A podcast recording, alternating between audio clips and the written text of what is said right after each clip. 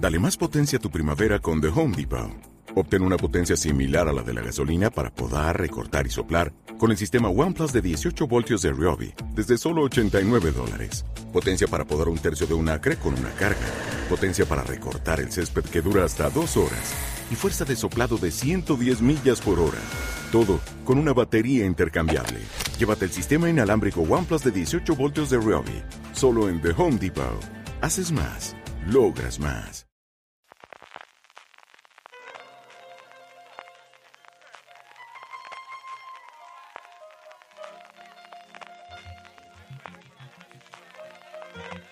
Estás escuchando Fuera de Series con CJ Navas. Bienvenidos a Top, el programa de Fuera de Series donde hacemos estas listas que tanto nos gustan y hoy dos por el precio de una. Y es que vamos a hablar de cómics, vamos a hablar de cómics, de series basadas en cómics que están en emisión o que se han emitido, que nos han gustado y también aquellas que van a venir o que más ganas nos tienen, tenemos de ver de las posibles adaptaciones que hay. Como siempre, me acompañan don Jorge eh, Navas. ¿Cómo estamos, Jorge? ¿Qué tal? Muy bien. Aquí estamos. Y don Carlos, ahí abajo, desde, desde Muy su bien. garida, desde su batcueva, ahí Desde escondido. ¿Cómo estás? sí. Bien, mira. ¿Cuánto os ha costado hacer la lista esta semana, Jorge? O las dos listas, mejor dicho. Pues a mí lo que pasa es que la la primera lista ha sido bastante rápida y la segunda es que me ha tocado hacer una selección, una criba grande, pero que al final lo voy a hacer es hacer trampas y ya está. Y porque si no, no, no me cabe, no me caben de, de ninguna, ninguna manera. Pero sí, hombre, disfruto un montón. Al final, de mezclar el cómic con el, con la serie de televisión, que son dos de mis pasiones, pues fíjate, encantado. Don Carlos, ¿cómo es lo tuyo? Terrible. Ya sabéis que yo los cómics que me gustan no son los vuestros de Marvel ni de eh, eh, todas esas cómics, entonces... eh, Pero luego ves un montón de series basadas en cómic que nos hemos puesto aquí antes de, de empezar la grabación a contar de cosas y al final has visto un montón de esas y luego yo creo que está muy bien la segunda parte en la que cuentes con cómics de, de un montón de tiempo que te, que te gustaría hacer la o te gustaría ver la adaptación. Yo la primera me quedo muy corta, o sea, podría haber hecho un top 10 o un top 20 facilísimamente y, y he parado de pensar porque digo es que me voy a cabrear y voy a empezar aquí a darle un montón de vueltas.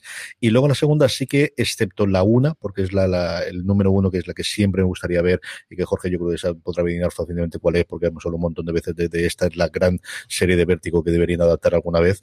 El resto lo que he hecho son series que ya están anunciadas, en mayor o menor medida, algunas en proceso, algunas precisamente que esta pasada semana tuvimos casting, algunas que, que tendremos, excepto como os digo el uno, sí que son todos series en proyecto por venir, que aprovecho para deciros para que hoy lunes publicaremos en Fuera de Series un artículo de Raquel Pérez precisamente haciendo un poquito de recopilatorio de todo lo que llega, pandemia arriba, pandemia abajo, a lo largo de estos 2021-2022 en el mundo de las adaptaciones de, cómicas series, que es eh, la otra gran avenida, ¿no? Y hemos tenido, evidentemente, todo lo de Marvel que nos va a llegar. Eh, Netflix le compró a Mark Miller su propio Miller World para hacer un montón de adaptaciones y ya tenemos el primer tráiler de, de alguna de sus series y vamos a tener, pues igual que en el caso de las novelas, al que dedicaremos el top de la semana que viene, un montón de adaptaciones. Jorge, sin solución de continuidad, empezamos directamente por el 5 de series que se han emitido, que estén actualmente en emisión o que, o que ya hayamos podido ver. ¿Cuál es la que ocupa el puesto número 5? Me va a costar esto de no empezar por el 10, el número 5 dentro de todo. Pues mira, el número 5, una serie que comentaste tú la semana pasada que yo no conocía en, absoluto y esta semana me he tragado su primera, y única temporada, muy, me temo, que es Stumptown. Me ha Ajá. divertido muchísimo, me parece una serie que es muy, muy agradable de, de- de ver y, y- y la historia es bastante entre- entretenida y lo que, la cosa es que es un, es un drama porque el, porque vi, resulta que esa serie se, se renovó en su momento ¿Mm? pero debido al, al- debido a la pandemia se tuvo que hacer el, rodaje y dado que es una serie que se emite en una major, no es, no es de cable ni es de streaming, pues como no le daba tiempo a llegar al, al, al, al- al slot que tienen asignado, pues liquidada y, y parece ser que en fin, he intentado parece ser venderla eso a- o bien a cable o bien a o bien a streaming que no tengan ese problema que tenga que meterlo sí o sí un slot determinado durante X semanas, pero de momento parece que no hay novedades y una pena porque de verdad me he entretenido un, un montón, no conocía para nada el, el, el cómic, no conocía tampoco la, la serie y me ha entretenido un montón. Un procedimental sin demasiadas eh, muy divertida, muy bien, muy bien actuado, muy bien guionizado y una pena, pero bueno, es lo que hay. Es una de las series en abierto que más he disfrutado yo de los, de los últimos años, desde estas pequeñas joyas que dicen cuando todavía hacen las plataformas en abierto eh, americanas. Aquí en España está disponible en HBO España toda esa primera temporada que decía Jorge, basada en el cómic de, de Greg Ruca, y es una absoluta delicia. Todas las interpretaciones, porque al final es cierto que, que, que, que Colby Smulders es la que lleva el, el, la voz cantante, y, y el, pero el, el, elenco de secundarios que tiene alrededor, incluso de artistas invitados que tienen algunos de los episodios, uh -huh. es maravilloso. Es una serie entretenidísima, divertidísima y de las que hay pocas. ¿eh? Ya tengo enfilado los cuatro volúmenes en los cuales se coge todo, todo el cómic y creo que lo, voy a pedir porque demuestra encima eh, cierra temporada con decir no puede ser, no puede ser. Cuéntame más, más. A ver si con el cómic me, me, me, sacan de dudas. No, Carlos, vamos con tu quinta de las series que se han emitido, que están en emisión de basadas en cómic que más te haya gustado. Bueno, pues antes comentando contigo, eh, comentando eh, luego se me ha ocurrido un par más, pero vamos, voy a decir esta, que esta una, además fue una época, un, año complicado y con muchísimo trabajo, que te me acuerdo aún, y los eh, a las y la hacían, creo que era Disney, una, cosa rarísima.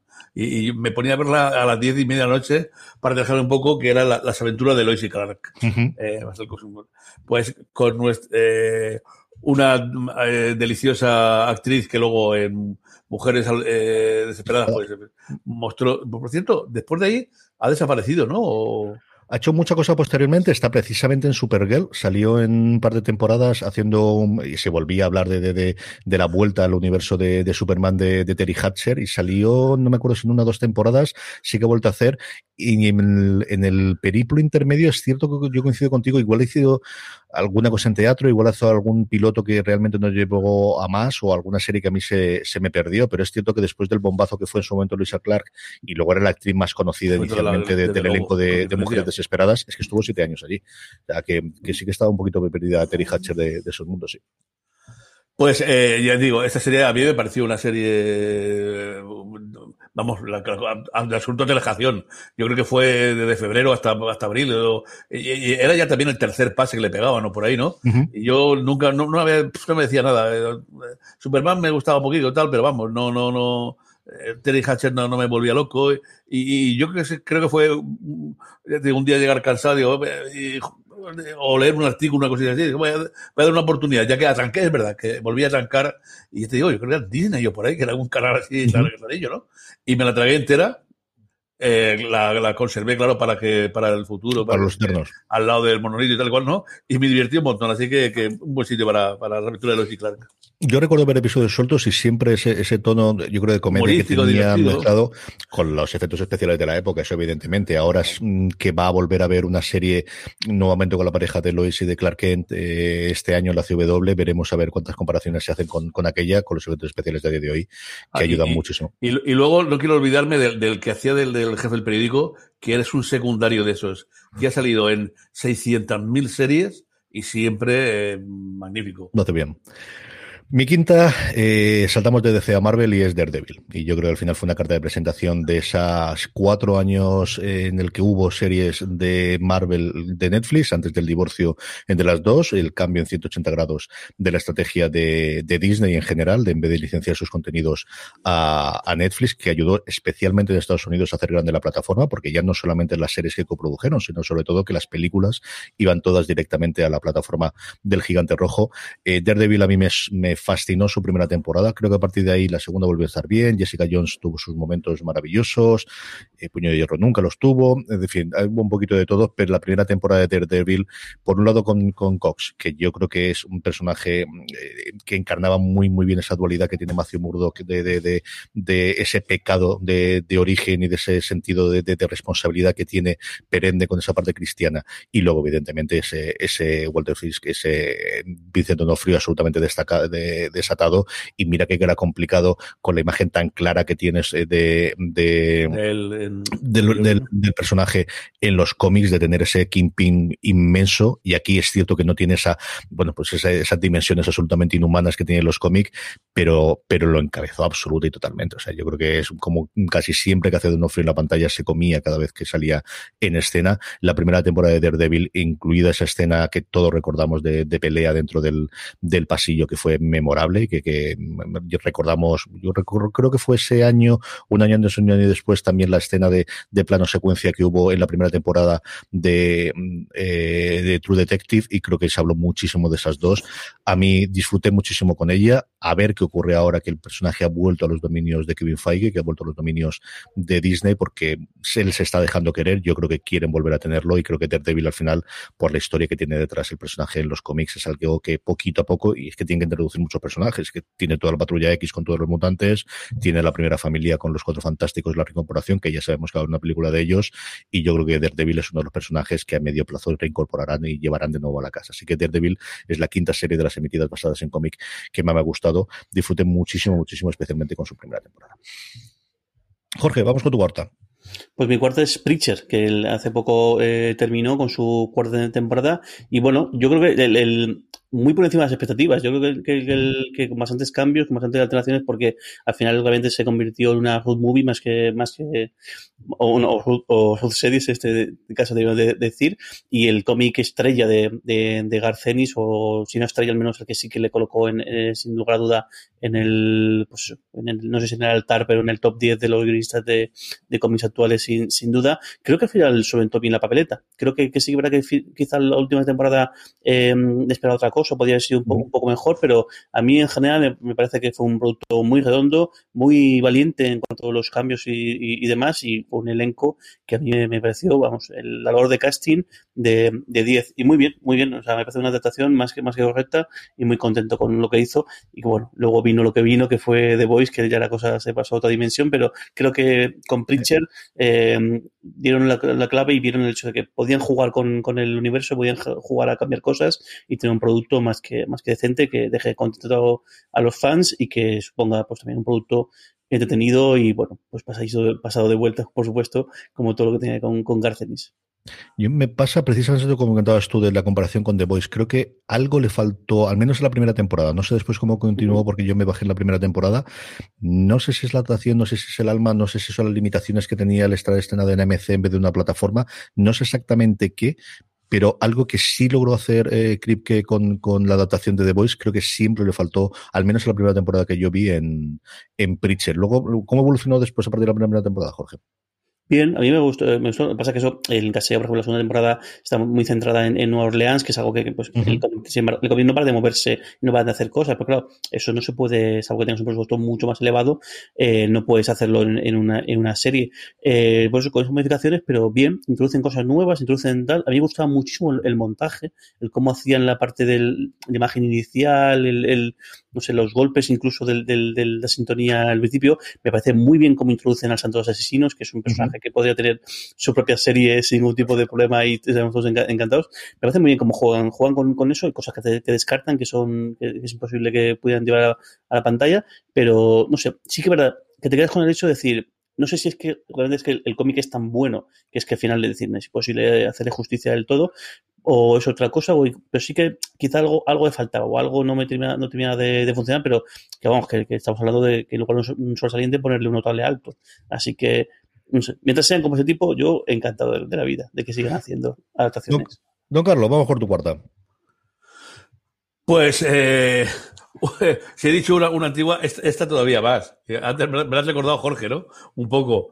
Y, y, es que recuerdo que hubo una época que antes de irme, antes de ir a trabajar, parece un poco, va a ser un poco de risa, pero eh, yo creo que era la, a las 7, sí, 7 o 7 y 5 hacían una, y a las 7 y media o 7 y 35 la otra. Eh, la primera era eh, la de Alan Alda, la, la, famosa de la... Más. Más. ¿Eh? Más la, de...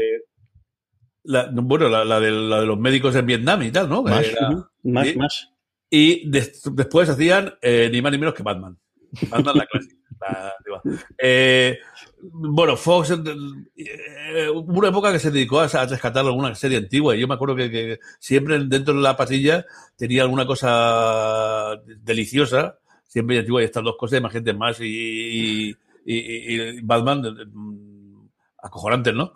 Eh, luego eso lo ha dejado completamente, bueno, empezó a meter publicidad, dejó el ya, ya, ya, ya, y ahora ya no sé ni, ni, lo, ni lo que hace realmente, porque pocas cosas veo. Pero eh, a lo largo de un año me tomaba el café, si os acordaréis un poco, eh, veía, eh, tremendo un poco eh, la, la, la, más una deliciosa serie, ¿no? Desde luego, y luego, y luego el, el este Batman que yo diría surrealista o onírico, o no sé cómo, cómo, cómo nombrarlo, con aquellos chuaf, pamf, y que salía, no son especies especiales, ¿no? que, que, que aparecía y tal, con todos los personajes que luego han sido requetes famosísimos en aquella serie que sería de los años 50 o por ahí. 66, cuando, si no recuerdo ¿eh? mal. Porque luego hay ahora una colección de cómics que es sobre esa de los años 60, del final de los 60, del 65, 67 o del 66. Yo no sé por qué la vez tengo el 66. Pues eh, esa, esa, serie, venga, voy a dejar yo en el número 4 y recordar, y, ahora un metido, recuerdo levantarme una hora antes para tomar café viendo las dos series. Es una serie que totalmente ha tenido una segunda vida y que se ha reivindicado muchísimo ahora y ya no hablemos ya de los memes que se puede hacer de alguna de las imágenes y de los momentos memorables que tenía la serie. Yo no la tenía en la lista, la que sí que me ha costado un montón dejarla es la serie animada, que la he vuelto a ver, de hecho había visto alguno suelto, igual que de Batman 66 he visto alguno, la serie animada había visto alguno en su momento y ahora que está disponible entera en HBO Max la quiero volver a ver desde el principio. He visto un documental que hay maravilloso en YouTube, está en abierto, a ver si os encuentro el enlace y os lo pongo en las notas para que lo veáis, que José Bravo me dijo que, que, venía acompañando a la edición de completa en DVD del proceso de creación de la serie animada de, de finales de los 90, que se estrenó en Estados Unidos en Fox, que es una pasada, es una barbaridad. Las voces, el, cuentan todo el proceso de casting, es una, una barbaridad, Jorge. Aquí en España llegó en Canal Plus y era un producto estrella de, Canal Plus en su momento, porque era una, cosa, una, animación nunca vista. Luego se repitió ese tipo de animación, eh, sobre todo con. Ay, ¿Cómo se llama el cómic este de. en, Ay, el de. Mm, se el nombre. El del, el del, el del, Ese que es un demonio. El del. El, el, el, fam, perdón, el de Spawn. Spawn en, en, Spawn era más cafre todavía porque lo hacía en HBO. Uh -huh. De hecho, uh -huh. creo que en HBO España está entera Spawn. La de, uh -huh. de ese yo sí que he visto solamente el piloto en su momento hace un porrón de tiempo. Pero. Pero rompió por completo, porque veníamos, veníamos de, la animación más de dibujo, más de, o sea, que conocemos como dibujo animado. Lo que, por ejemplo, fue el Spider-Man también, que fue un pelotazo en su momento, la, la serie de, de Spider-Man, eh, pero lo que hicieron con Batman, el, el, la manera de, de, de, ilustrar, la manera de, dibujar, también he recordado un poco a, a las técnicas de Beetlejuice, el, el, la serie animada que tenía su, su, su, puntillo, pero sí, lo de Batman fue un verdadero cambio enorme. Y todo este, es curioso, de donde venía, como comentaba eh, papá, de, de, la serie está tan naif y tan graciosa y tan de, tal, como el personaje se ha ido oscureciendo cada vez más y más y más. Lo hizo, lo hizo en el cómic, por supuesto, lo hizo, lo hizo, también, y lo hizo también en las series, y luego las películas, pues, y además encima el, el, cachondeo este de que cada vez que alguien hace una película, una película de Batman dice, va a ser una película muy oscura y es una cosa que se repite durante, durante el tiempo, pero aquí pasó, ¿verdad? La manera de, de, de el, el, propio guion, el propio, la atmósfera de la, de la, de la serie, me, a mí me gustó mucho, mucho en su momento. Eh, a ver si me acuerdo y no os lo pongo en los enlaces, si no lo buscas en YouTube, es un documental de hora y media sobre el proceso de creación. De verdad que es una absoluta pasada desde la idea inicial, el cómo Warner Brothers se mete a hacer un tipo de animación distinto del que venía haciendo y dispendiando, y el papel principal que tuvo Steven Spielberg, que es el que les permitió que desde Warner Brothers se mucho dinero para hacer Tiny Toons, y el siguiente proyecto después de Tiny Toons fue eh, Batman, la, la serie animada. Es una, una verdadera delicia. El cuarto mío, hablando de Garcenis, es The Voice, y por las razones que he comentado cuando Jorge hablaba hace un poquito de Preacher, no voy a comentar nada más, porque alguien lo comentará un poquito más seguro después, así que The Voice, yo creo que es un modelo y un ejemplo de cómo se tiene que hacer una adaptación de una obra literaria, sea en cómico o en libro, al audiovisual. Creo que aquí de verdad que, que lo ha hecho de, quitarse el sombrero desde el principio. Así que mi cuarta serie de cómic favorita de las que están en emisión o en emitida, luego iremos con las que están por venir, es The Voice. Jorge, tu tercera.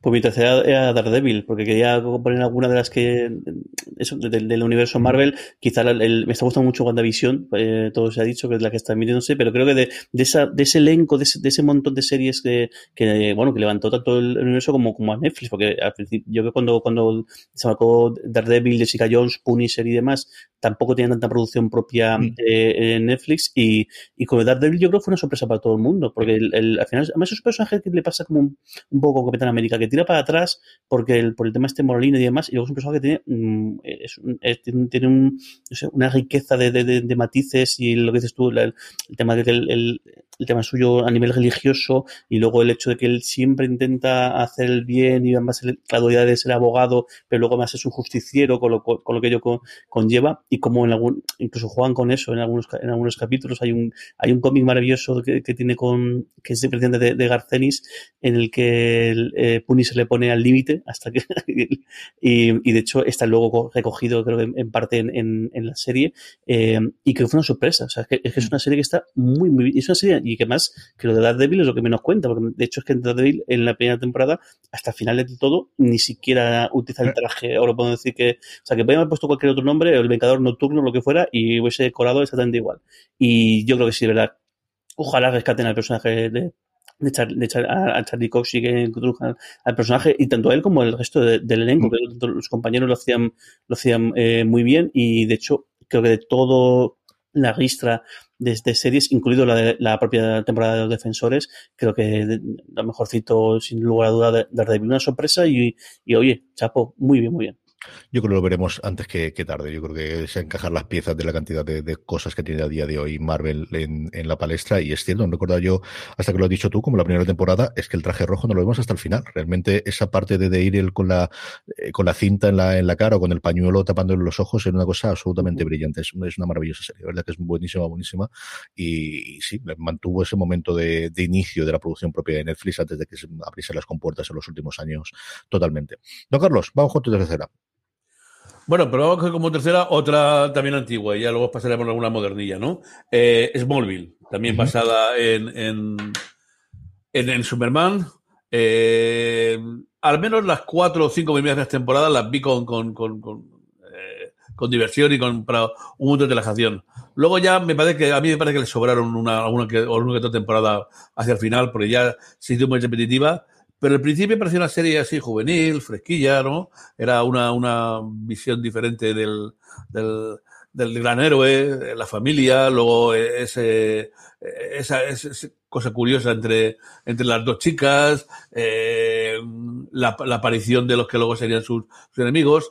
Eh, tres o cuatro temporadillas, disfrutamos un poquito de ellas, luego volvió a aparecer un poco más tarde y la, si he, de, ser sincero, las dos últimas vi solamente algún episodio suelto porque no, no, no, ya no me volvió loco.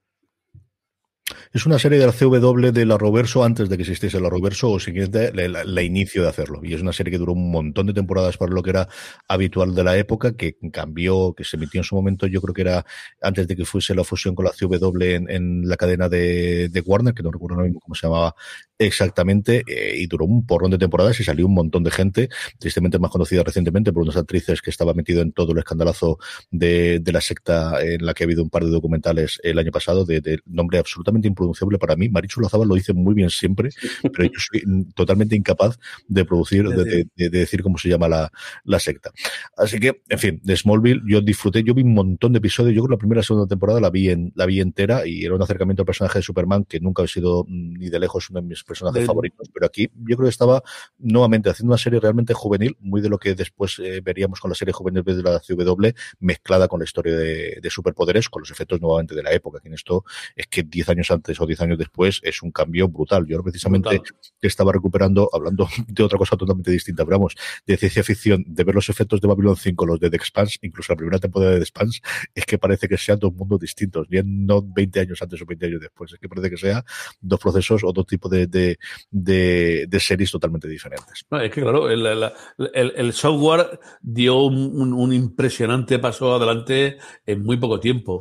y claro, eso es lo que consiguió el, sí, fue sobre todo en costes. Yo creo que la capacidad existía claro, porque claro. lo veías en las películas, pero el hecho de que puedas permitírtelo, lo que a día de hoy se permite en un episodio de los 22 por temporadas que tiene Supergirl, es que antes no podías hacerlo en una película hace 10 años. Es que no tenías presupuesto para poder hacer aquello. Era, es una cosa. Evidente que desde luego al género, especialmente de superhéroes, a todas las adaptaciones de cómic, pero especialmente las del género superhéroes, les ha cambiado muchísimo, Jorge. A todas las industrias, o sea, al final la evolución del, del, del, del, software, la evolución de la informática, eh, ha, revuelto por completo el, la, música, tanto al nivel de, de la distribución por un lado, ahí, ahí, vemos el hecho de que eh, ahora mismo los reyes son es streaming y de que a nivel a nivel de, de, material físico se venden más vinilos que CDs, que me he cómo, cómo ha cambiado, y luego sobre todo a nivel de costes, el, el tú tener un estudio en casa el, o, el, el, o el montarse un estudio profesional, el coste es infinitamente inferior al que podría haber sido hace 20, 30, 30, 30 años, y también de ahí el cambio del modelo de las relaciones entre discográficas y, y autores. Y esto es un, un, un, un caso eh, concreto, pero es que claro, esto lo extrapolas al, al, al, a lo que es la industria del cine y la televisión y bueno, entre que hay mucho más gente dedicándose a eso y que hay la posibilidad de, de hacerlo, pues eso, el cambio ha sido vertiginoso. De hecho, ya no hay, siempre decíamos el, el rollo este de que, de que no está mal para hacer una serie, y porque siempre parece como que, que está reservado a los grandes, a los grandes presupuestos, estaban en, en, el, en, el, en el cine y es ahí donde se pueden permitir X cosas. Y hoy en día es que no. Es raro la serie que vemos en una Major o en una plataforma de streaming que diga que te puede llegar alguna cosa concreta y demás, pero decir, es que eso es una, una calidad espectacular. Mm. La tercera, mi tercera es una de esas series que intento meter siempre en todos los top, que soy uno de los que grandes ah, apologetas de la misma y está basado en el cómic. De hecho, os lo puedo asegurar porque los tengo todos en casas que llegaron por Papá Noel este año. Hilda. Hilda es una absoluta delicia de series, es una serie animada basada en un cómic de las andanzas y desventuras de una niña con el pelo azul en un mundo en el cual existen los trolls, existen los duendes, existe un montón de seres fantásticos, incluido con su animal de compañía, que es una mezcla entre zorro y ciervo, cuyo origen conocemos en un episodio de la segunda temporada. Es uno de los cliffhangers más gordos que yo he visto el final de la segunda temporada en todo el 2020. Es una serie que dosifiqué con mis hijas de vamos a ver un episodio todos los días, porque si no nos lo cargábamos en, no digo un en una tarde, nos lo hubiésemos cargado perfectamente. Es una absoluta delicia desde luego, si tenéis críos, es una cosa para ver con ellos y disfrutar muchísimo. Pero si no, también es una absoluta, de verdad, delicia total. Hilda, con H, es eh, la serie de Netflix animada, dos temporadas ya. Creo que nos tienen que renovar por una tercera. No nos pueden dejar así después de la segunda. Es mi tercera serie basada en cómic, en emisión o emitida que más he disfrutado. Y no la pongo más arriba porque ya son cosas más personales. Pero yo digo yo que es una serie quizás con la que más he disfrutado de todas las que tengo en mi top 5. Jorge, vamos con tu dos. Pues mi voz 2 es, es, The Voice. ya, lo hemos eh, comentado un poquito eh, eh, antes.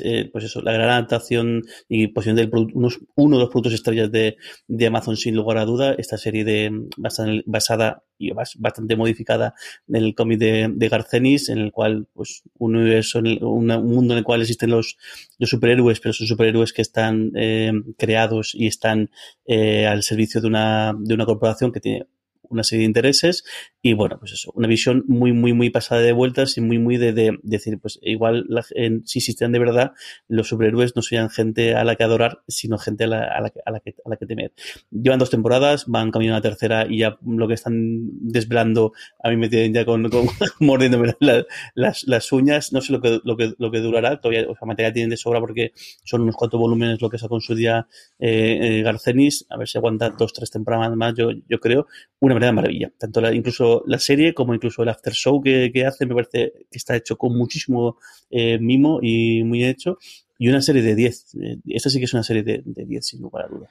Es una serie maravillosa, como comentábamos antes, y desde luego la, yo creo que para muchísima gente la que ha puesto en el, punto de mira Amazon Prime Video, al menos en cuanto a audiencia. En crítica, es que al final ha tenido un par de cambios, pero recordemos la cantidad de premios que se llevó en su momento Transparent y en menor medida eh, Mozart in the Jungle, que también se llevó varios globos de oro en su momento, las interpretaciones a mejor serie de comedia, pero estaba después de todos los cambios internos que tuvo Amazon Prime Video, este es yo creo el primer gran éxito, la primera gran serie que ha roto totalmente con esa. Y, y esta segunda temporada tuvieron esa decisión de emitir episodios semanal a semanal, después de emitir creo que fueron dos o tres inicialmente, ¿no? Del modelo que en un momento tenía Hulu, que le funciona también en su momento con el cuento de la criada, que de alguna forma está teniendo también Apple y que al que parece que va todo el mundo, incluido pues antes comentabas tu Bruja Escarlata en Visión, que estén todos el primer día y luego uno a la semana, quitando Netflix, que se mantiene fiel a, emitir todos los episodios de golpe mm, para intentar mantener un poquito más la conversación durante esta segunda temporada, del que yo creo es el su gran éxito, ¿no? dejando aparte las cosas que tienen documentales y las cosas, cómo le funciona esa continuación de Top Gear, que parece que se ve mucho en Estados Unidos, en Inglaterra, pero que aquí en España se oye bastante menos. Yo creo que desde luego es la gran serie que tienen ellos a día de hoy en, emisión y que genera ese ruido. Junto con Missy Maisel. Bueno, Missy Maisel al final es la que, la que le está dando el, el, los, premios, sobre, sobre, todo, y sí que al final es una, una comedia que, que, yo, que, como que marca, marca un poco referencias y un barco un poquito mm. que la gente tome nota de lo que, lo que, se hace, lo que hace ahí. Sí, la falta del Señor de los Anillos o de que llegue el Señor de los Anillos, yo creo que es en la que, desde luego, este 2020 pasado eh, encomiado en, el, la, serie de enganche, ¿no? La serie en la que iban a mantener a todo el mundo en la plataforma. Don Carlos, ¿tú dos? Pues mi dos es un, un héroe, mira, aunque para que veáis que todos son cosas antiguas. Eh, Arrow. eh, en, la, los dos periodos en los que podemos dividir Arrow, ¿no? Eh, que cambió. vi los primeros sin mucho interés, eh, por eso de los cómics y tal, y eh, a mí el actor me parecía muy, fantasioso y tal, pero luego leí una, un artículo en, eh, no me acuerdo dónde, donde reivindicaba el cómic y hablaba muy bien de, de cómo había logrado salvar, eh, de, la, de, la química de, los personajes, de, eh, bueno, del progresismo de la, de, la serie un poco, ¿no? Y le, digamos que volví a dar una oportunidad y aprovechando uno de esos nuevos pases que había cambiado de canal, si era eh, estaba en Fox y lo que fue a Calle 13, creo que fue, eh, eh, o, o, creo que empezó en Sci-Fi y luego fue a Calle 13, le di una oportunidad y, y, la, y, y estuve viendo casi, toda la, casi todos los, capítulos. Mm, me pareció algo divertido, eh, muy entretenido y acabó justo, yo creo que además tuvo el, el buen acierto de acabar cuando tenía que acabar y muy bien. Yo creo que es, bueno, creo no, es la serie que reinventó la CW en Estados Unidos, es la serie que creó a, a Greg Berlanti como gran productor, como alguien que lleva veintitantas series a día de hoy y que dio salida a todas esas series de DC que, que se emiten y que tiene una legión de seguidores absolutos y totales y que yo creo subo, lo, lo que decías tú tanto con el actor como la, las tramas como lo demás, entender muy bien conforme acabó la primera temporada, con qué tenían. Y quitar el peso de alguno de los personajes, dárselo a otros que estaban funcionando con química con el protagonista mucho mejor. Hay un gran cambio, incluso después reincorporando alguno de las primeras temporadas, especialmente la que era la prometida del, protagonista, en el cual la primera temporada no le dieron, y luego cuando volvió después, creo que ganó muchísimo con el personaje. A mí me entretuvo mucho, en mi casa se veía siempre, yo de continuo creo que vi las dos o tres primeras temporadas y luego Lorena seguía viéndole de vez en cuando veía alguno y desde luego es sobre ella levantaron un imperio, es decir, fue una serie tan importante para la CW para cambiar totalmente el enfoque de, del tipo de series que estaban haciendo previamente a ser la casa de los superiores de DC en los últimos siete años después del exitazo que tuvo Arrow. Eh, eh, funcionando para ellos. Es una cosa que, que, que, es alucinante, realmente alucinante. Midos es una serie muy personal, es una serie con la que yo disfruté muchísimo y reconozco que es más rara que un perro verde y que hay muchísima gente a la que no le gustaría. Tiene tres temporadas tremendamente diferenciadas, sobre todo las dos primeras y luego la tercera, y es Legión. Legión está basado muy libremente en los cómics mmm, tremendamente, absolutamente locos, especialmente las ilustraciones que tenía Sienkiewicz en su momento de, Marvel.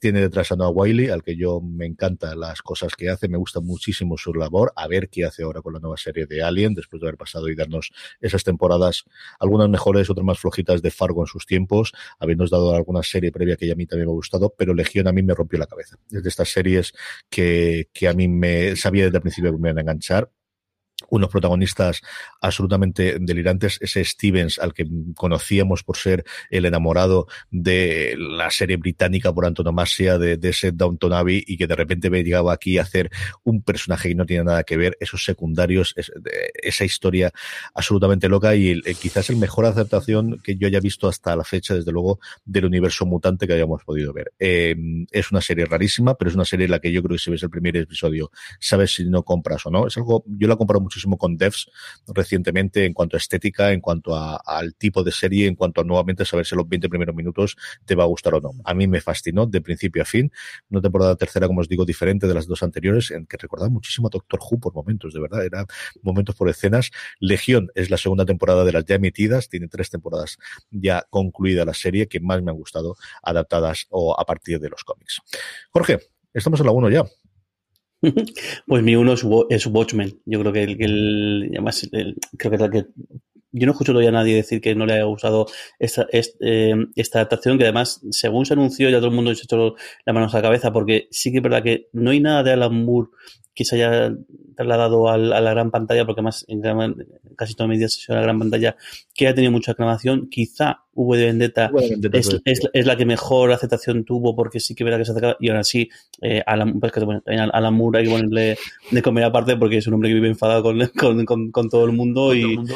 Y, y, y, hay poco, o sea, en fin, ya está totalmente troncado en que no quiere saber nada de, de, de las adaptaciones que hacen de, su, de sus productos, pero creo que lo que de Watchmen es fascinante, lo que, lo que consiguieron, lo que consiguió hacer Lindelof con esto, porque más es curioso que, porque en, en el cómic, para intentar sacar un, exprimir un poquito la, la la pues la gallina de huevo de oro lo que hicieron fue fue un Before Watchmen que, que tampoco igual con una cierta bueno, alguno que otro está bien pero por ejemplo esos cómics que cuentan la historia de los personajes que luego aparecen en Watchmen cómo llegaron hasta ahí eh, pues ni fu ni fa, pero sin embargo, esto que hicieron con la, hizo, hizo con la serie, es decir, el, el, el mundo después de lo que ocurre en Watchmen y en, no sé, a mí me dejó realmente fascinado. Tardé en, verla, el, caso es que no la vi, no la vi cuando se me sino pasados unos meses y fue empezar a verla y, la vi el tirón en cosa de, una semana porque me dejé absolutamente fascinado. Y antes, antes comentamos el tema de adaptación de, de, The Voice, aquí aún más valiente aún, porque aquí ni siquiera es adaptar, sino decir, me cojo este universo tal y cual, tal y como, estamos, como estaba creado, con una serie de personajes que es que estamos hablando de Watchmen, que quizás sea, pues eso, el cómic más referenciado y el, y el cómic que si no, está, si, no está, si, no es el primero, es el, en el top 3 de, los, de la historia de, los, de, los, de las novelas gráficas y cómo hacer una, un producto tan sensacional, una serie tan redonda y la única pena pues es que, me temo que nos quedamos con esta única temporada, que también creo que, está, bien porque lo que hace es cerrar por completo la, la, la historia. Eh, si has leído el cómic, por supuesto, vas a disfrutar mucho más, mucho más de, la, de, de la serie, porque serie? en el trasfondo como una serie de guiños, que eso siempre pues lo típico que hacen en ese tipo de cosas, pues los coges, pero yo creo que incluso si, si no has leído, no has leído el cómic, la podéis disfrutar muchísimo, muchísimo. Una maravilla, lo de Watchmen, una maravilla.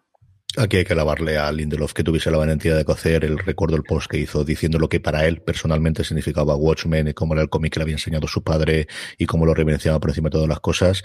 En un montón de entrevistas, porque dio un montón de entrevistas por, por la adaptación, contaba cómo hasta dos veces negó al padre y negó el, el querer adaptar lo que fueron a él para hacerlo y a la tercera dijo es que no me lo van a proponer más veces y lo adaptó y hizo una absoluta y total maravilla.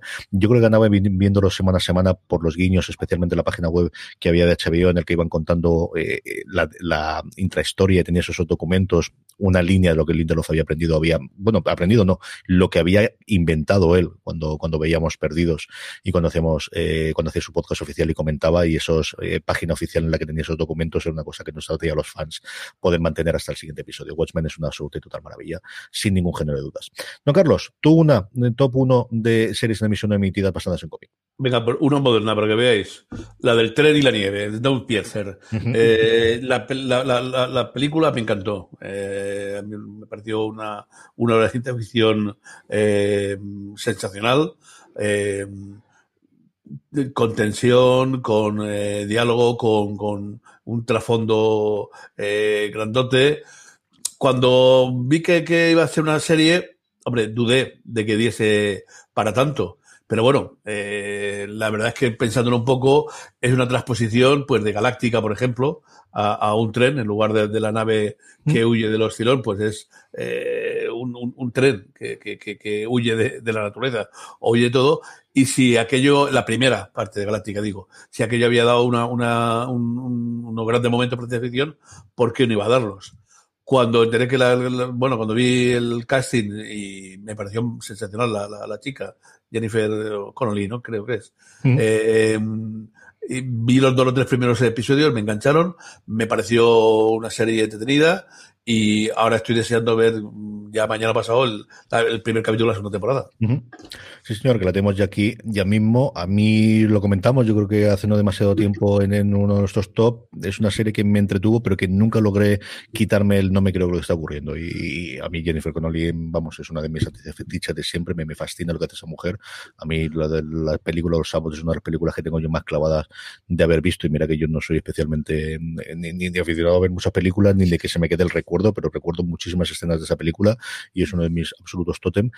No lo sé, igual le doy una segunda oportunidad porque además David Diggs es un tío que me gusta mucho lo que hace. Me gustó en, Hamilton, me gustan las cosas que hizo de comedia en su momento en Blackies y, y me gusta mucho el personaje y creo que, que mm, adaptar lo que comentabas tú, don Carlos, también cuando hablamos de ella en el top de las series del 2020, esa cosa de hacer un procedimental, de esa investigación y de ese hay un asesinato y por eso tenemos la razón para que este hombre vaya hacia adelante, me parece una muy buena premisa y muy bien de, para poder darte suficiente contenido para una temporada completa o dos temporadas ya en este caso. Mi uno es la misma de Jorge. Watchmen. O sea, no hay otra adaptación. Es que es nuevamente por lo mismo que he dicho antes y luego pensando en el futuro, ahora precisamente el nuevo cómic que, que, está utilizando los personajes de Watchmen, que es Roachcrack, del que están publicados ya cuatro episodios, cuatro números, perdóname, en Estados Unidos, con guion de Tom King, que es uno de los guionistas más interesantes de los últimos tiempos. Su visión, aquellos que estáis viendo La Bruja Escarlata de Visión, es un absoluto más, no solamente porque este que os habla haya hecho la introducción del tomo de lujo, que también, porque es una de estas cosas que me ha cuesta, ya sabéis lo que me cuesta a mí ponerme a escribir, todo lo que no me cuesta por de verdad delante del micrófono, pero lo que me cuesta escribir, pero Julián Clemente tuvo a bien invitarme a que escribiese la, introducción del, volumen recopilatorio del Visión de Tom King y, no podía decir que no, y es una de las cosas que estoy orgullosísimo cada vez que lo miro. Y cuando se lo enseñé a las niñas de papá, pone tu nombre. Pues sí, hija, sí, sí, está en papel impreso y está así en bonito. Y además habla, de, habla de ellas, además. Efectivamente, total y absolutamente.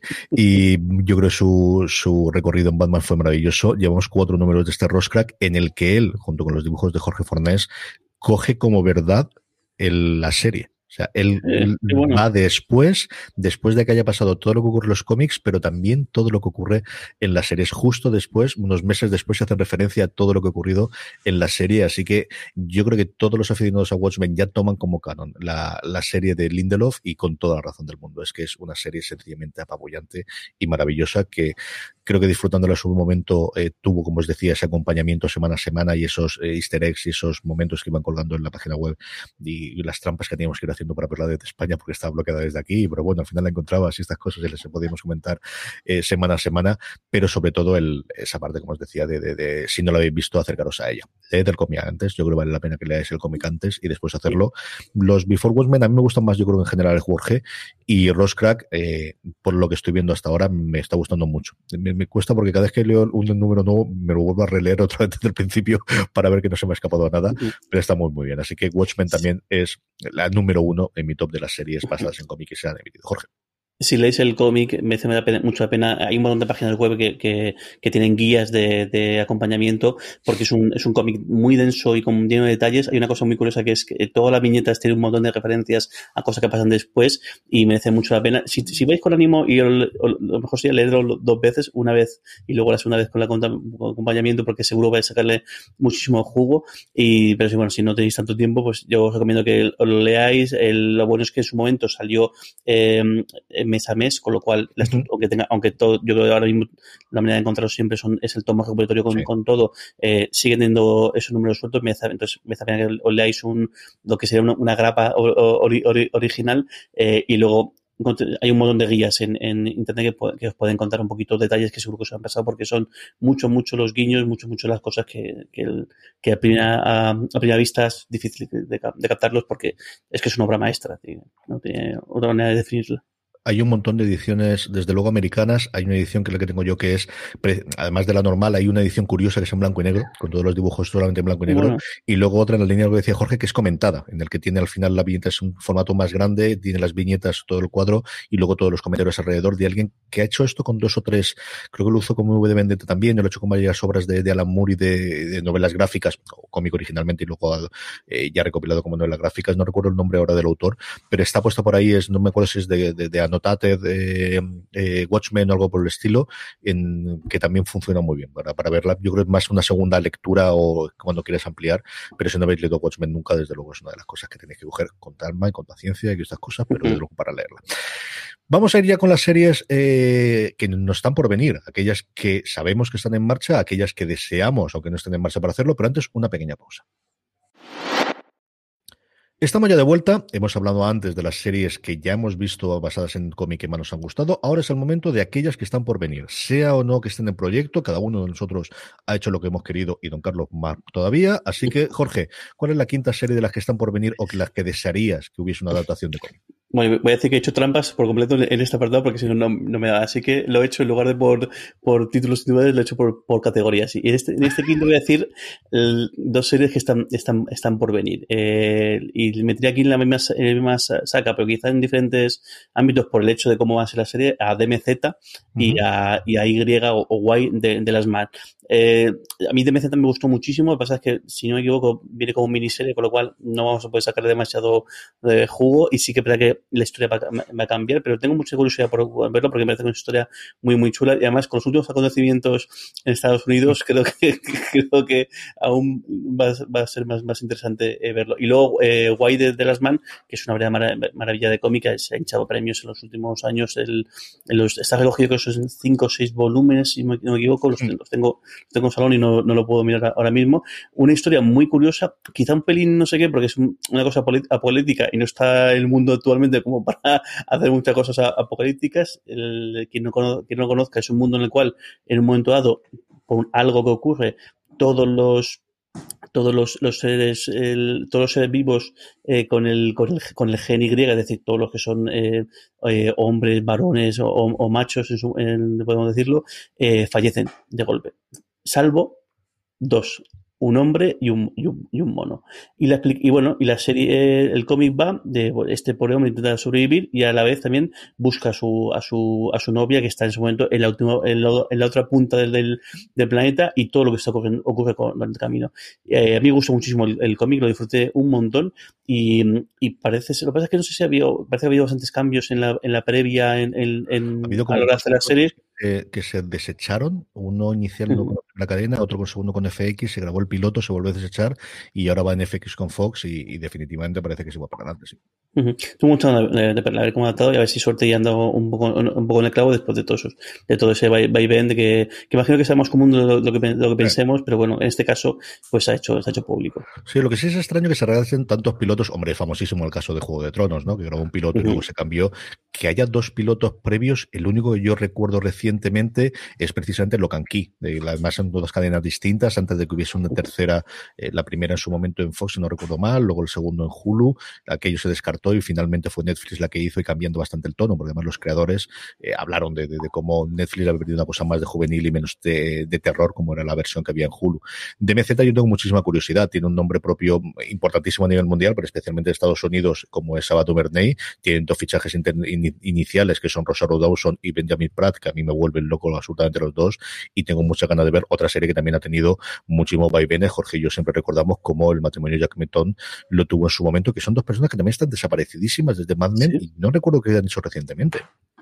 No lo sé, si quieres, me aprovecho ahora y lo, lo busco, pero el, el, el, cuando tuvimos la suerte de verles en, en Madrid, en, en, aquel ciclo, en aquel ciclo que montó Armagedonistas, eh, y que disfrutamos un, un, un, montón, tanto ese como el que cuando vimos a, a Greg Daniels, y, y, de hecho estaban diciendo que, que era su proyecto in, inmediato, porque ellos ya estaban, yo no me acuerdo si, si, cuando lo vimos ya había terminado Mad Men o no había terminado Mad Men, ellos ya habían salido de la serie. Yo había salido de la serie creo que faltaba la última temporada. Faltaba la última temporada, y, y su proyecto inminente era, era eso, que alguien se había hecho llegar el cómic, les había encantado, habían comprado derechos y al final pasó el tiempo y se acaban apartando. Y la verdad es que no sé, voy a, voy a aprovechar y lo, lo busco. La cosa de Hollywood. Mientras tanto, con eso vamos con el quinto de Don Carlos. Que deseara llover, pues bueno, hay millones de cosas que desearía ver eh, y, y, todas las antiguas. Vamos a empezar con, con, voy a empezar poniendo un español. Eh, cualquier cosa de Carlos Jiménez. Uh -huh. Carlos Jiménez es un, acaba de creo que cumplir a los 80, eh, un veteranísimo eh, dibujante de cómics con una variedad enorme de, de, de registros, eh, desde la ciencia ficción con Dani Futuro, luego tuvo una serie sobre los dibujantes, sobre los profesionales que se llamaba el, que eran los, los, sobre los dibujantes deliciosa, otra sobre su infancia bastante dura, que fue para cuellos y demás. Eh, entonces, cualquier cosa de él, si fuese por, por ciencia ficción, pues eh, yo creo que, que, lo que puede una serie más bien infantil juvenil como Dani Futuro sería una cosa mm, preciosa, una, una serie ambientada en, en, el trabajo de los dibujantes, sería una, una sitcom española, eh, desde luego que yo creo que sería deliciosa, y quizás un poco más duro lo de, lo de la infancia y lo de la España durante el franquismo, pero ya digo, cualquier cosa de Carlos Jiménez, y además ahora su, eh, ahora que ya, ya está al final de su carrera, sería algo de, que veríamos con muchísimo gusto.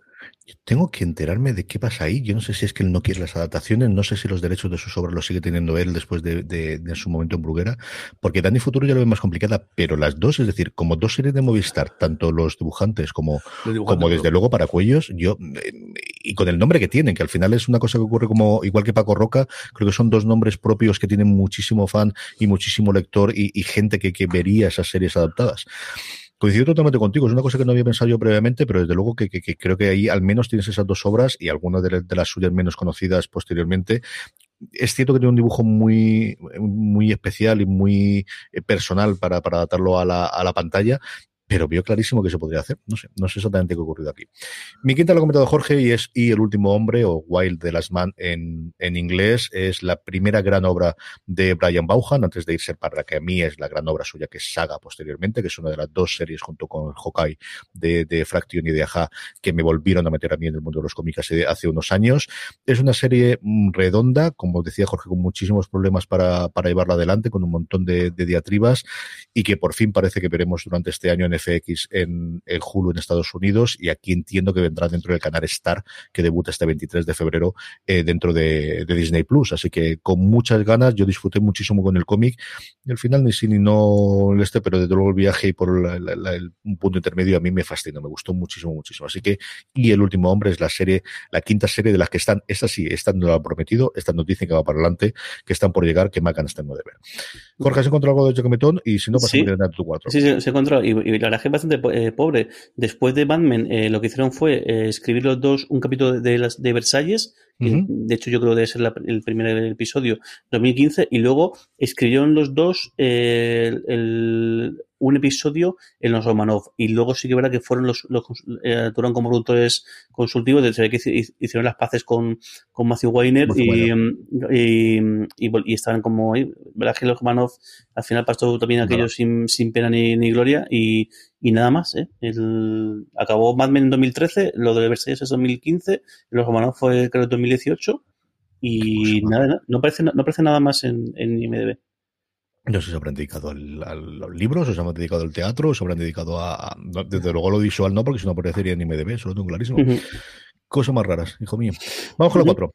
Pues mira, y ahora yo empiezo a hacer. Mi trampa va. A, ahora voy a hablar de autores, así que voy a hablar de mis, autores favoritos y las series que me gustaría ver. Y esta además es una trampa bastante grande porque voy a hablar de Garcenis y voy a hablar de Hellblazer, que a pesar de que sí que se emitió una, temporada de, este, de este cómic eh, no hace mucho, que además en 2013 creo, creo que fue. Eh, no terminó, es una pena, pero no terminó de, de cuajar. Y el caso es que, recuerdo en su momento lo comentábamos cuando, cuando se anunció, que decíamos, porque además iba, iba, iba a, una, a una major y dijimos, uff, a ver cómo, cómo encaja en el tono de Hellblazer en esto, pero justo veníamos de, de ver a Aníbal en, en NBC, si no me equivoco, y decía, oye, pues si se han atrevido a hacer Aníbal, que yo no he visto nada más, más café en televisión, en abierto, en abierto seguro, y en, en abierto y cerrado estaría ahí la cosa tari tari, yo creo que, que, sí que se pueden atrever con esto de Hellblazer. Y sin embargo, no sé, el caso es que a mí me parece que el casting funcionó bastante bien. Es curioso porque además el, el personaje, el actor, eh, el, no solamente salió en Hellblazer, sino también, bueno, Hellblazer, perdón, en Constantine, que era el nombre que, que, que se le ha dado tanto a la película en su momento de Keanu Reeves como, lo, como luego la, la, la, serie, ha salido en el, en el arroverso, como, como decís, el, el, ha salido en varios episodios, tanto de, yo creo que es en, no sé si es en Flash o en, en Flash. Sí, Ahí, de Ah, señor, se me dio el nombre de la, de la serie, pero la, en la temporada de eh, la serie que es Coral eh, está, está no solo, vamos, está como actor regular en las últimas temporadas. ¿eh? Uh -huh. Y sin embargo, la, uh -huh. el, y sin embargo la serie, pues no sé, el, el, caso es que a mí me gustó, la, la vi, tenía un carácter muy, muy, muy de, muy de, de, de, de, de caso de semanal y, y demás, y, y, joder, es que Hellblazer tiene un montón de material para, eh, para, para, hacer y una pena que al final se, se cejara en, una sola temporada porque yo creo, creo que la serie podría haber sido bastante, eh, bastante mejor, todo se ha dicho, temas guiños muy curiosos en, en, en muchísimas cosas del, del, en los episodios eh, y ojalá alguien eh, lo retome un tiempo porque creo que es un, cómic que se merece una, una serie y además es, en este caso es curioso lo que contábamos antes de que pasó con, ha pasado con, con Alan Moore, que quizá el formato serie le es mucho más amigable que no el, el de cine y yo además hay que ver si vemos ahí From Hell, eh, queda claro, o Vendetta, yo creo que podía ser, el, el, formato serie podía sacarle mucho más miga. Creo que Hellblazer, la, la película, o sea, Constantin, estuvo bien sin pasarse, pero que sin embargo lo que realmente le vendría bien es, es la serie. Y a ver si alguien lo retoma. No sé si con este pobre hombre de, que, que ha hecho el, el personaje y lo, y lo, mantiene, o con otro elenco, o con otro tono, pero ojalá lo retomen porque estaría muy, muy, muy bien. Luego hablo un poquito más yo de Hellblazer. Don Carlos, tu cuarta. Pues otro, otro dibujante del cual cualquier cosa de lo que hizo me gustaría verlo, pero desgraciadamente ya no, no, no, no veré mucho más porque el, mes diciembre pasado falleció eh, con 80 años. Eh, Richard Corben, eh, un dibujante espectacular. eh, impresionante. Eh, su serie de Den, de Mundo Futuro, Cuentos de la Tumba, yo creo que marcaron un, un, antes y un después y fue la persona que, que, que, revolucionó el cómic. Aquí en España pudimos disfrutarlo casi entero en Zona 84, luego las míticas revistas que, que, tanto añoramos. Tutain Editor le empezó a sacar las obras completas. Creo que hubo, se, hubo un parón porque era, este era también como Kubrick, eh, un obseso de, la, de, controlar su, su, producción y no lo acabó de gustarle alguna de las cosas que, que tenía, cómo se iba publicado, pero vamos, fue una cosa impresionante. Por cierto, que, que a, a, Jorge le, le, encantará porque la portada de, de, de Midlove de Bad Out of Hell era suya, aquella, aquella mítica, ¿no? Eh, eh, mirar por ahí cualquier cosa de él, eh, una serie, eh, aunque en los últimos años tuvo que ganarse la vida eh, como dibujante de Conan, de Hellblazer y otras cosas, porque ya el cómic de aquellos pasó a la historia, eh, es, es, es, algo llamativo. El color impresionante, las historias eh, como algo medio de ciencia ficción, fantasía, rozando a Jack Vance, ¿no? Mm. Eh, es uno, cualquiera de las cosas que se hiciera, seguro que sería una serie preciosa. Es otro de los dibujantes barra autores, igual que Carlos Jiménez, que además tiene un estilo tremendamente característico. Es decir, ves una viñeta de Carlos Jiménez o ves una viñeta de Carissa Corbin y sabes que es él. Uh -huh. Absolutamente y totalmente. Mira que es complicado eso en el mundo con la cantidad de gente que tenemos a día de hoy, pero, pero lo sabes clarísimamente. Mi cuarta, me meto en un mundo de Marvel y aquí me ha costado horrores de entre todas las cosas que ha anunciado Disney Plus para contarlo. Por un lado, me apetece muchísimo, bueno, estoy disfrutando mucho con WandaVision lo que hemos visto hasta ahora, que cuando estamos grabando esto hemos visto hasta el cuarto episodio. Me apetece mucho ver What If, me apetece muchísimo ver Hawkeye, especialmente cómo han hecho la adaptación, si realmente se basa mucho en el cómic de, de Fraction que os digo es uno de mis cómics, bueno, me volvió a meter a leer cómics hace unos años. Pero es que al final creo que la serie buena, o, la serie que más ganas tengo de verlo, porque además si lo ver las crías, es Mrs. Marvel. Es un personaje delicioso, es de los mejores personajes que recientemente ha creado en los últimos 20 años La Casa de las Ideas. Es una mm, delicia leer especialmente los primeros números y luego es uno de los personajes que más ha explotado junto con el nuevo Spider-Man, junto con Miles Morales en los últimos 20 años, ¿no? De, ver cómo no depende solamente de los personajes que se creó hace 70 o 80 años, sino que sigue siendo la casa de las ideas y que siguen pudiendo crear nuevas ideas. Mrs. Marvel, que no sabemos si la tendremos a finales de año o primeros del año que viene, depende cómo vaya la producción, depende cómo vayan los ajustes de, por un lado, de los problemas de rodaje, de, de los efectos posteriormente, y luego el, cómo la quiere encajar Marvel dentro de, de sus emisiones, porque lo que sí parece claro es que vamos a enganchar una serie con otra dentro de los que ellos pueden hacer del universo Marvel.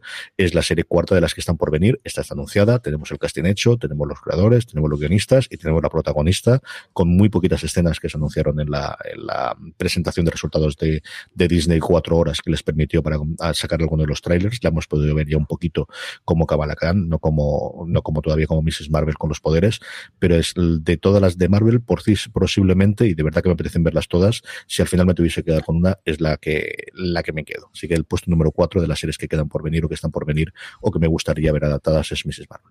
Jorge, vamos con tu tres. Pues mi tres, el, esto va dedicado a, a Warren Ellis, un autor que está desaparecido ahora mismo en combate. El, el año pasado, en, en junio, eh, un artículo que salió en, en, The Guardian sobre su comportamiento. Eh, nada, nada, nada, nada. Eh, ¿cómo, ¿Cómo decirlo?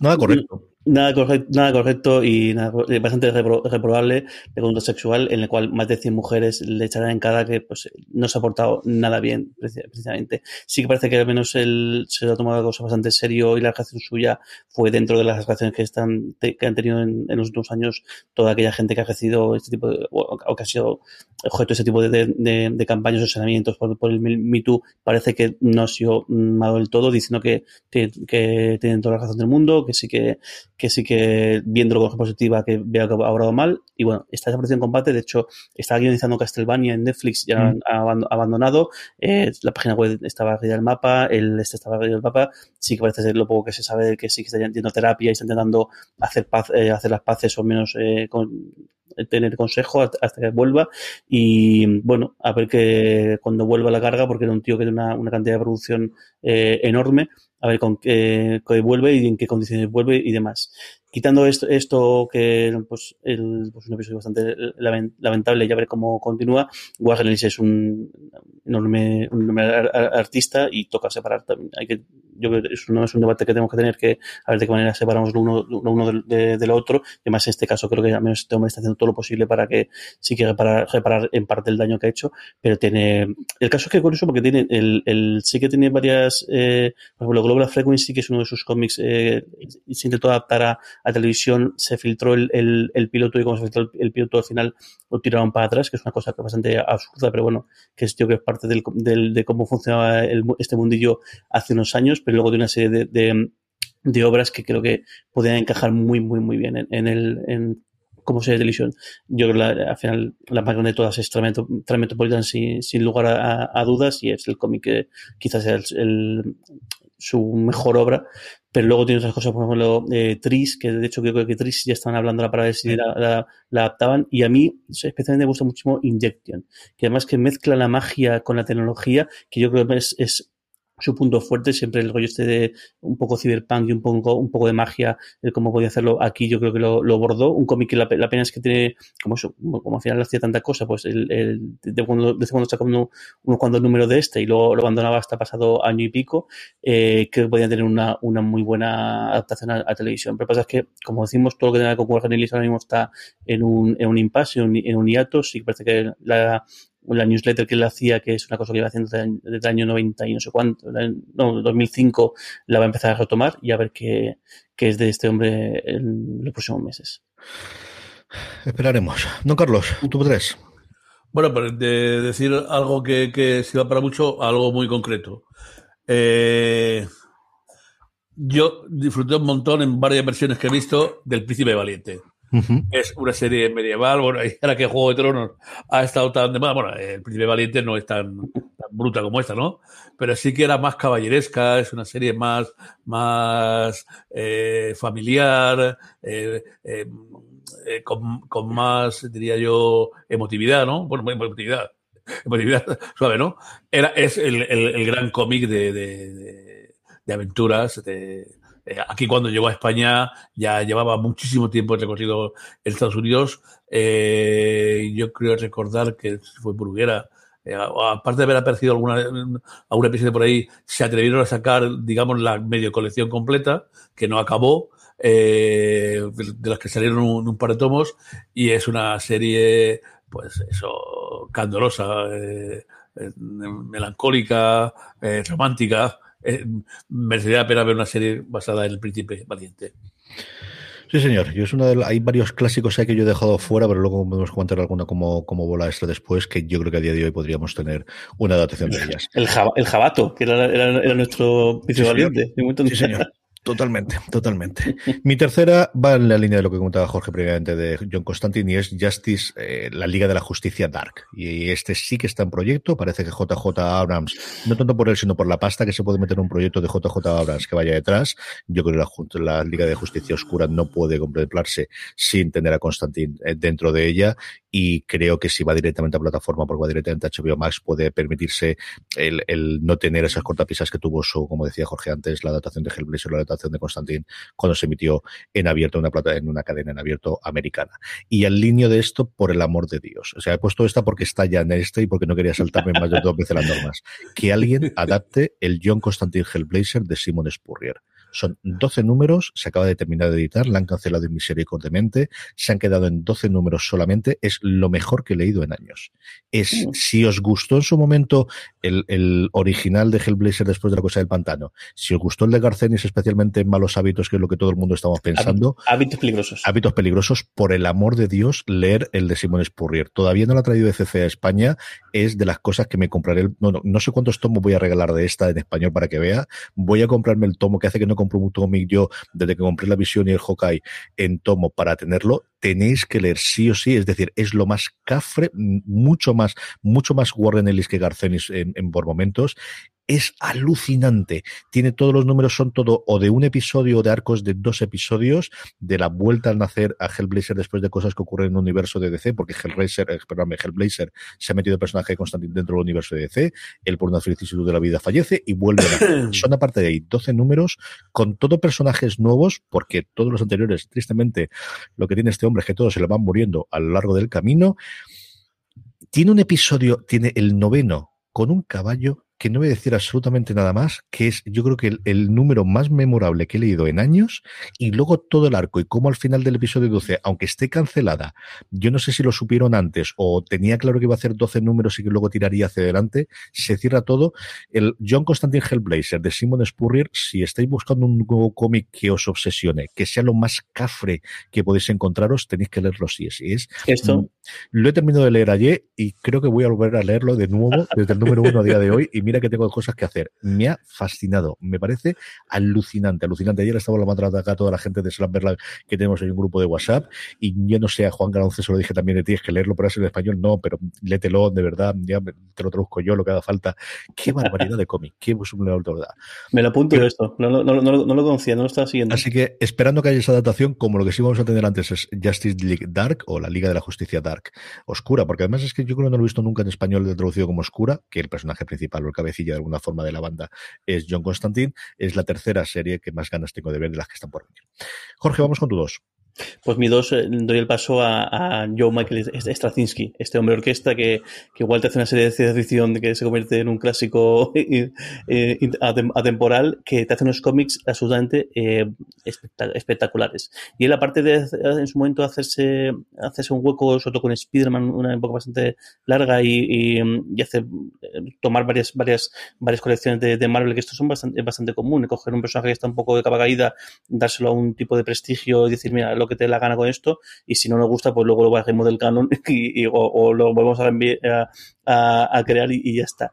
Eh, él consiguió levantar bastantes eh, colecciones, pero luego tiene dos cómics suyos propios. Yo creo que uno de ellos puede ser una grandísima miniserie que es Midnight Nation, uh -huh. que, el, que, es la historia de pues, una historia de una persona que tiene que hacer un, un, viaje, una especie de más allá, pero no termina de ser el más allá por algo que, que le ocurre en el, en el en el, en, apenas cuando empieza, empieza el cómic y creo que podría, el, a mí me, me, o sea, me golpeó muchísimo el, el, el, cierre, el cómo es un, no sé, el, el cómo explican el, tema de la esperanza, el tema de los, de sentimientos y, y demás, me parece brillante como, como lo, como lo, tocan y luego su gran obra y de hecho si estáis viendo este, si estáis viendo en lugar de escuchando este podcast por YouTube o por Facebook es Rising Stars que es justo la imagen que tengo de, detrás que a mí es uno de mis cómics favoritos. Es el, el cómo llevar los, los superhéroes al, al, adulta o una historia absolutamente adulta que la única pega es que el, tuvo problemas en su momento de la publicación y mucho baile de, de, dibujantes, pero bueno, es que es una, es que yo creo que está hecho para, para ser una, una, una, serie y es una pena que no nadie, sí que ha habido varias, eh, varias intentonas en su momento, sobre todo para ser eh, película más que, más que serie, pero bueno, quien no haya leído este, este, este cómic cuenta la historia de un pueblecito en Estados Unidos en el cual cae un meteorito y en ese momento todos los niños que están en gestación, es decir, cuyas madres están embarazadas de, de ellos en su momento, nacen con poderes y es una historia de cómo se enfrenta el mundo a, a descubrir que de repente hay un pueblecito en el cual hay un montón de superhéroes. Y superhéroes que son mm, niños y bebés que, claro, que el, primero que muchos de ellos no entienden sus poderes, no entienden, otros que todavía no se han descubierto y otros que no pueden controlarlos. Y es al final la historia de, la historia empieza con que solamente queda uno y lo que te hace es contarte cómo ha qué ha ocurrido y cómo han llegado a ese, a ese punto. Es una, una, absoluta, una absoluta delicia de, serie. Yo no, además es una manera de darle de hacer muy humanos a, los, personajes, muy humanos a, a, los superhéroes que estamos tan acostumbrados a, que hagan grandes proezas y aquí vemos de todo.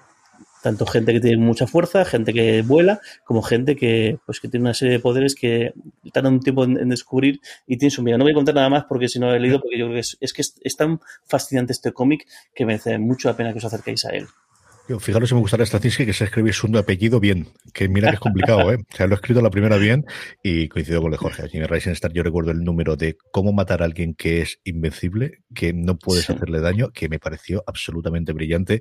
Yo lo veo clarísimo que Amazon podía hacer cuando termine de Boys hacer con esto. O sea, de reemplazo de segunda de continuación, porque además, hablando mucho de las distancias, pero que tenga muchas de las partes que puedes ver también desde luego en The Boys. Si se ataca mucho más, como es él, mucho más humanista y mucho más de profundo y mucho más de, de, de eso, de cómo te planteas cuando de repente tienes ciento y, ciento y, pico personas en un mundo que no está preparado para ellas, con poderes y ellos mismos cómo llevan su vida cuando ellos lo que quieren son ser, ser chavales normales, normales. Y, y, no quieren absolutamente nada más. Es, es, una serie maravillosa, maravillosa, maravillosa.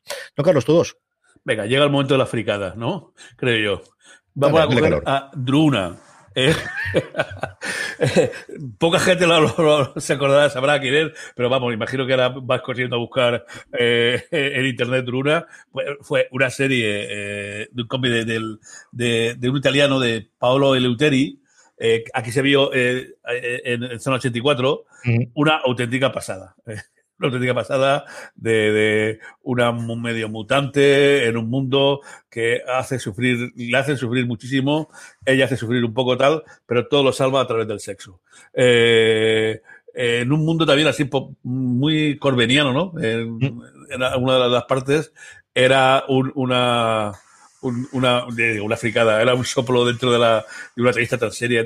no sé cómo, cómo en los 84 hicieron con los series y encorsetada que era la, así, la, la serie pegaba más bien en vivo, era por alguna cosa de alguna de, de, las series. Mirar, buscarla por ahí y, y, veréis cómo tengo razón y cómo una serie de Druna sería, hombre, no sé para qué canal exactamente, pero sería una serie fantástica.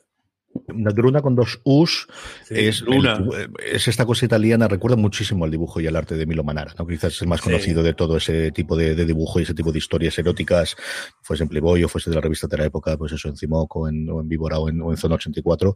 Yo no recuerdo haber leído ninguna de estas. Yo creo que una de las portadas sí haberte la visto.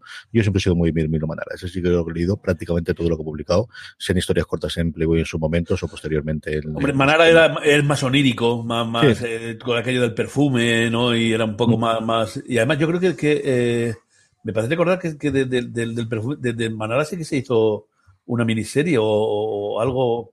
Sí, yo creo que alguna cosa hubo de adaptación. No decir exactamente, ¿no? sé si en animación o, o, en imagen real, pero sí, alguna cosa más. Eh, eh, Pablo Luteri, el, el, es un poco más, más bruto, ¿no? Es más la, el, pero al mismo tiempo mucho más, mucho más desca, eh, y más, más, más, más visible, ¿no?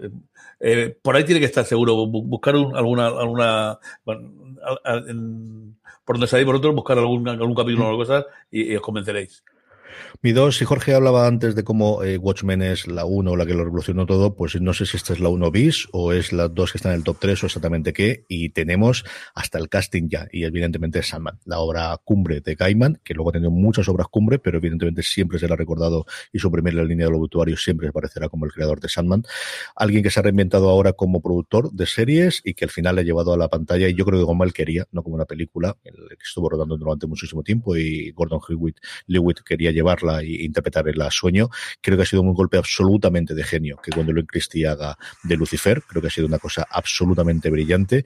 Nos falta conocer a prácticamente todos los eternos que componen esta familia de dioses por encima de los dioses. Hay un momento en el que diga aquello que no conozcáis Sandman es la historia de seres superpoderosos por encima de los dioses, porque como bien dicen, los dioses son tan poderosos cuando la gente cree en ellos, pero por encima de ellos están los eternos, que son esas virtudes o esas imágenes de, destino que abre el libro y lo cerrará cuando acabe eh, la historia del del, universo, a muerte, a delirio, a mm, un montón de los demás, y luego desespero, desespero destrucción. en inglés y destrucción que tenemos que se hace tiempo que se marchó y que no sabemos nada de él desde hace muchísimo tiempo. Eh, todos en inglés empiezan por D, en español prácticamente todos, excepto su protagonista, que es Morfeo, que es Sueño, que es Dream. Eh, cuyo actor en la foto promocional o en la foto que es del casting es Gaiman de joven. De verdad, si lo veis, es la misma pose de oscuro, con los mismos pelos, con la misma cara, es espectacular. Y como os decía, de ese guardián de los infiernos que se cansa de ser lo que es Lucifer, cuya adaptación para, eh, originalmente para Fox y recientemente luego para Netflix es un exitazo, pero es muy libre del eh, personaje que creó Gaiman. El resto de los personajes, Cain y Abel, el, es que es, es una, me atrae muchísimo. Una serie que ha sido adaptada en audiolibro, está en Audible. En España van a sacarlo ahora con una nueva versión en español, en inglés. Yo estoy loco por escucharla porque tiene gente importantísima también haciendo esa adaptación de audio. Es la gran producción de Netflix de cara al año que viene. De hecho, lo que yo he oído en alguno de los podcasts es que mm, quien, a quien se lo llevó directamente inicialmente DC era evidentemente a su compañero mm, corporativo que era HBO Max, pero la cifra del presupuesto se disparaba tanto que dijeron no podemos asumir esto y por eso Netflix es la que va a eh, emitir eh, Sandman. Estoy loco, no con tantas ganas como tiene John Rovira, a que mando un abrazo desde aquí si nos está escuchando, que es su serie fetiche, eh, pero Sandman, Sandman es mi dos de las series que están por venir que tengo más ganas de ver. Jorge, solamente nos queda una, ¿cuál es la que está arriba del todo? Pues mi una era, era Sandman, eh, por supuesto. Yo creo que al final el, siempre está la, pelea esta entre quién es más importante o quién, es el que más eh, ha moldeado o, el que más ha, conseguido el referenciarse el, o, o, o que la gente influir, no sé la palabra, eh, los cómics si es, si es, Alan, es Alan Moore o es, o es, es, Neil Gaiman, pero yo creo que Sandman es el cómic que hizo adulto al, al cómic eh, como tal. Yo creo que es el que mm, demostró que podía hacerse otro tipo de historias, que, que podían verterse una cantidad de sentimientos, una cantidad de, pues, de también muy onírico, muy, o muy de, muy trascendental, eh, más allá de lo que es el, el cómic típico de, de superhéroes que, que, era lo que predominaba entonces. Yo siempre tuve problemas, y es muy curioso, tuve problemas con el dibujo, eh, porque siempre que, que, a veces, el, y sin embargo, no concibo Sandman sin el dibujo que tiene, porque me parece que a veces chirreaba, a veces es un poco dejado, pero sin embargo, el, el juego que hacen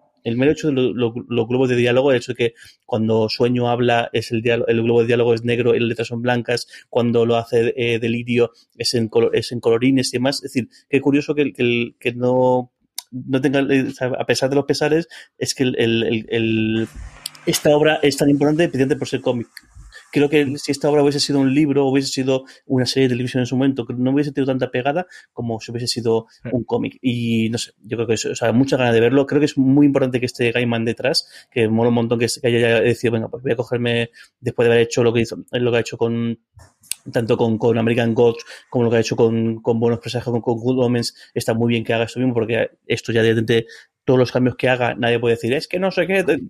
Es que si, si, si, su creador ha decidido hacer esos cambios, pues ya está. O sea, no puedes quejarte ni puedes incordiar. Eh, y con muchísima ganas de, de, de, de, verlo, a ver qué sale de ahí.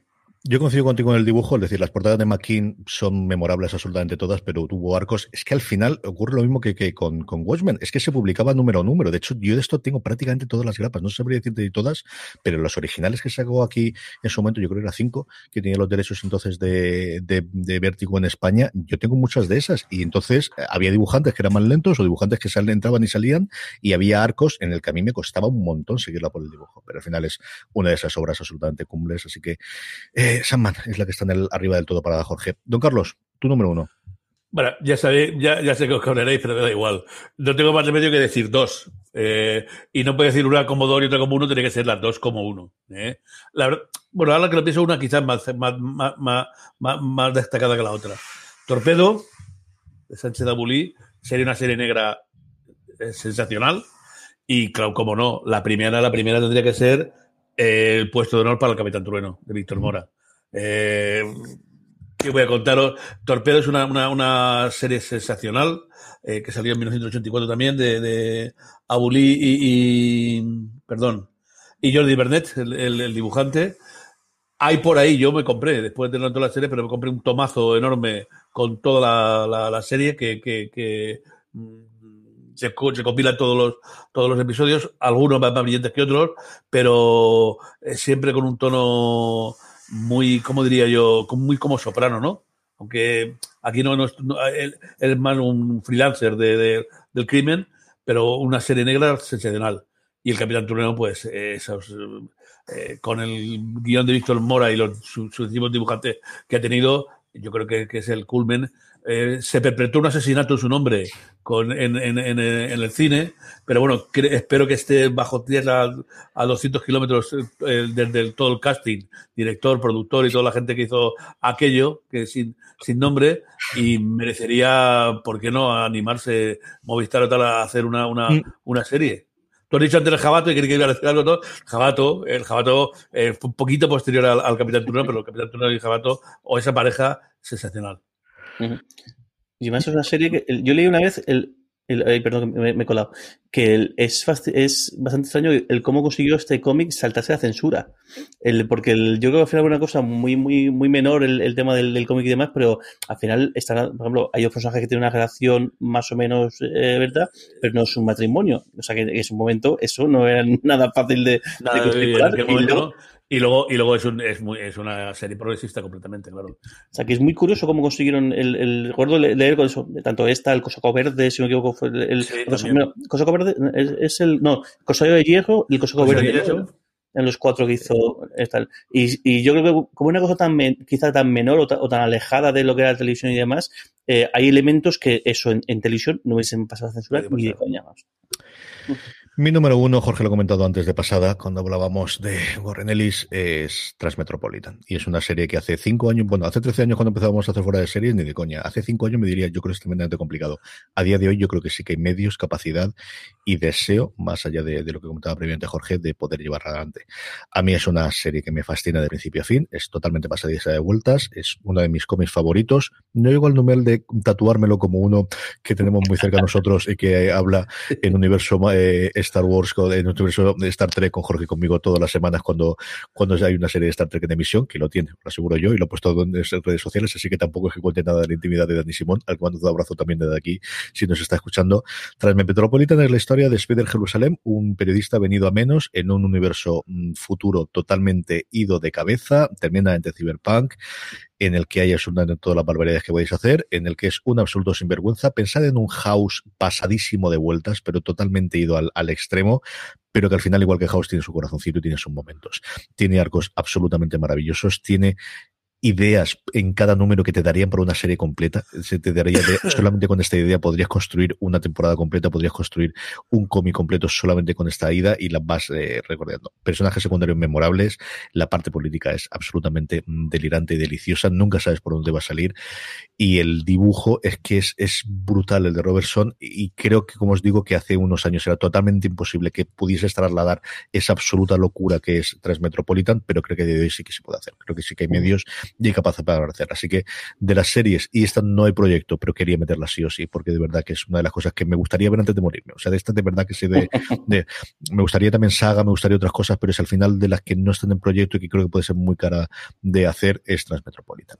Pues hasta aquí llegamos. Dime, Jorge. Además, no te voy a decir que es verdad que me huele, que hay, yo creo que tiene el número suelto que más se disfruto yo en, en, mi vida. Es el número en el cual, el, además un número en el cual eh, no hay un solo diálogo, sino que es, lo que él está escribiendo en una columna que habla de los renacidos, que es una cosa muy, muy curiosa que, hablamos de pues el efecto este, lo que se dice esto de Walt Disney y lo de esta gente que, se congela porque en un futuro renacen, eh, le, le van a volver a renacer porque la tecnología lo permitirá, pues aquí él lo, lo, trata y lo trata de un punto de vista que nadie creo que se a, a, a plantearlo y es espectacular. El cómo decir esto igual no es tan buena idea. Y te lo explica por, porque yo, o sea, recuerdo leerlo y decir, o sea, qué maravilla. Volver y tener que volver a leerlo porque es fascinante. Qué bueno. Yo recuerdo acabar hecho polvo y decir, me ha hecho pensar. O sea, es de las cosas, de las, cualquier cosa de las obras que más me han hecho pensar después de la idea que yo tenía acerca de la criogenización y de yo quiero vivir un mundo futuro y mantenerme y todo demás.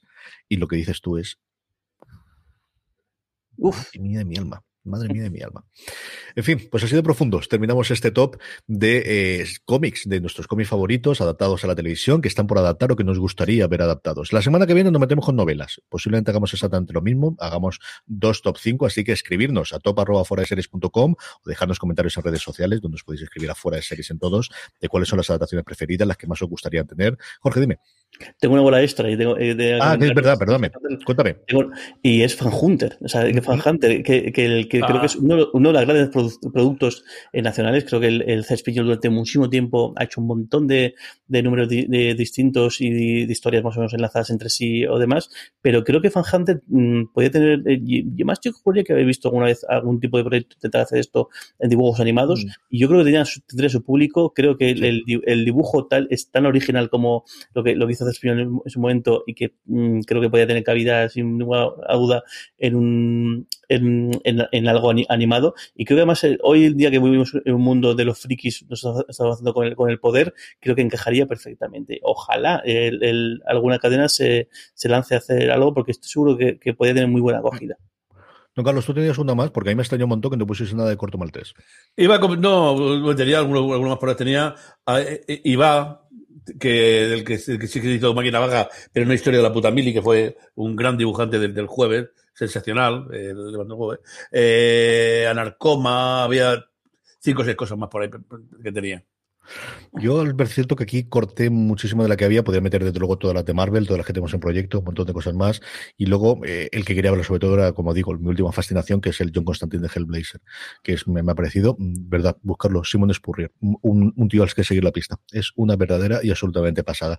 Y luego, evidentemente, Saga, la otra que yo tengo y que al final metido Transport Metropolitan en vez de ella, porque también serían dos producciones carísimas en cuanto a, a la locura que son los universos, en Transmetropolitan mucho más cyberpunk, en Transmetropolitan eh, perdón, mientras Metropolitan mucho más cyberpunk, en Saga una cosa mm, muy científica, pero también con tonos que son y muy fantasía, eh, serían series tremendamente caras, pero nuevamente con una legión de seguidores de, ser dos cómics importantísimos, uno más antiguo y otro más reciente, que todavía está eh, a día de hoy publicándose la serie de, de Hickman, como decíamos antes cuando hablábamos de, de, de él y, con, y El último hombre y dibujado por Fiona Apple. Pues hasta aquí ha llegado este top. La semana que viene, como os digo, hablaremos de libros, escribirnos y comentarnos mucho más con contenido en foradeseries.com y si no lo estás haciendo, suscribiros a Universo Marvel, donde todas las semanas Antonio Rivera, eh, Raquel Pérez y María Joarias comentan el último episodio de um, Bruja Escarlata Visión después de este cuarto que por fin nos ha abierto un poquito las puertas de qué está ocurriendo y qué está pasando. Tenéis todo el análisis completo en Universo Marvel, buscarlo en vuestro reproductor de confianza, allí donde estáis escuchando Fuera de Series, que es un programa independiente, igual que los Universos Star Trek, igual que lo es Universo Star Wars, ahí tienes todos los eh, programas, análisis, análisis, eh, episodio episodio de eh, todas las series, en este caso de Universo Marvel, y también en YouTube, youtube.com para fuera de series, si nos queréis ver las caras a Jorge, a Don Carlos y a mí, y también de todos los programas que hacemos en fuera de series. Jorge, hasta la semana que viene, un beso muy fuerte, guapo. Un beso muy grande. Don Carlos, hasta la semana que viene. Un beso grandote para A todos vosotros, querida audiencia, gracias por escucharnos, gracias por estar ahí y recordad, tened muchísimo Tened cuidado fuera. Hasta luego.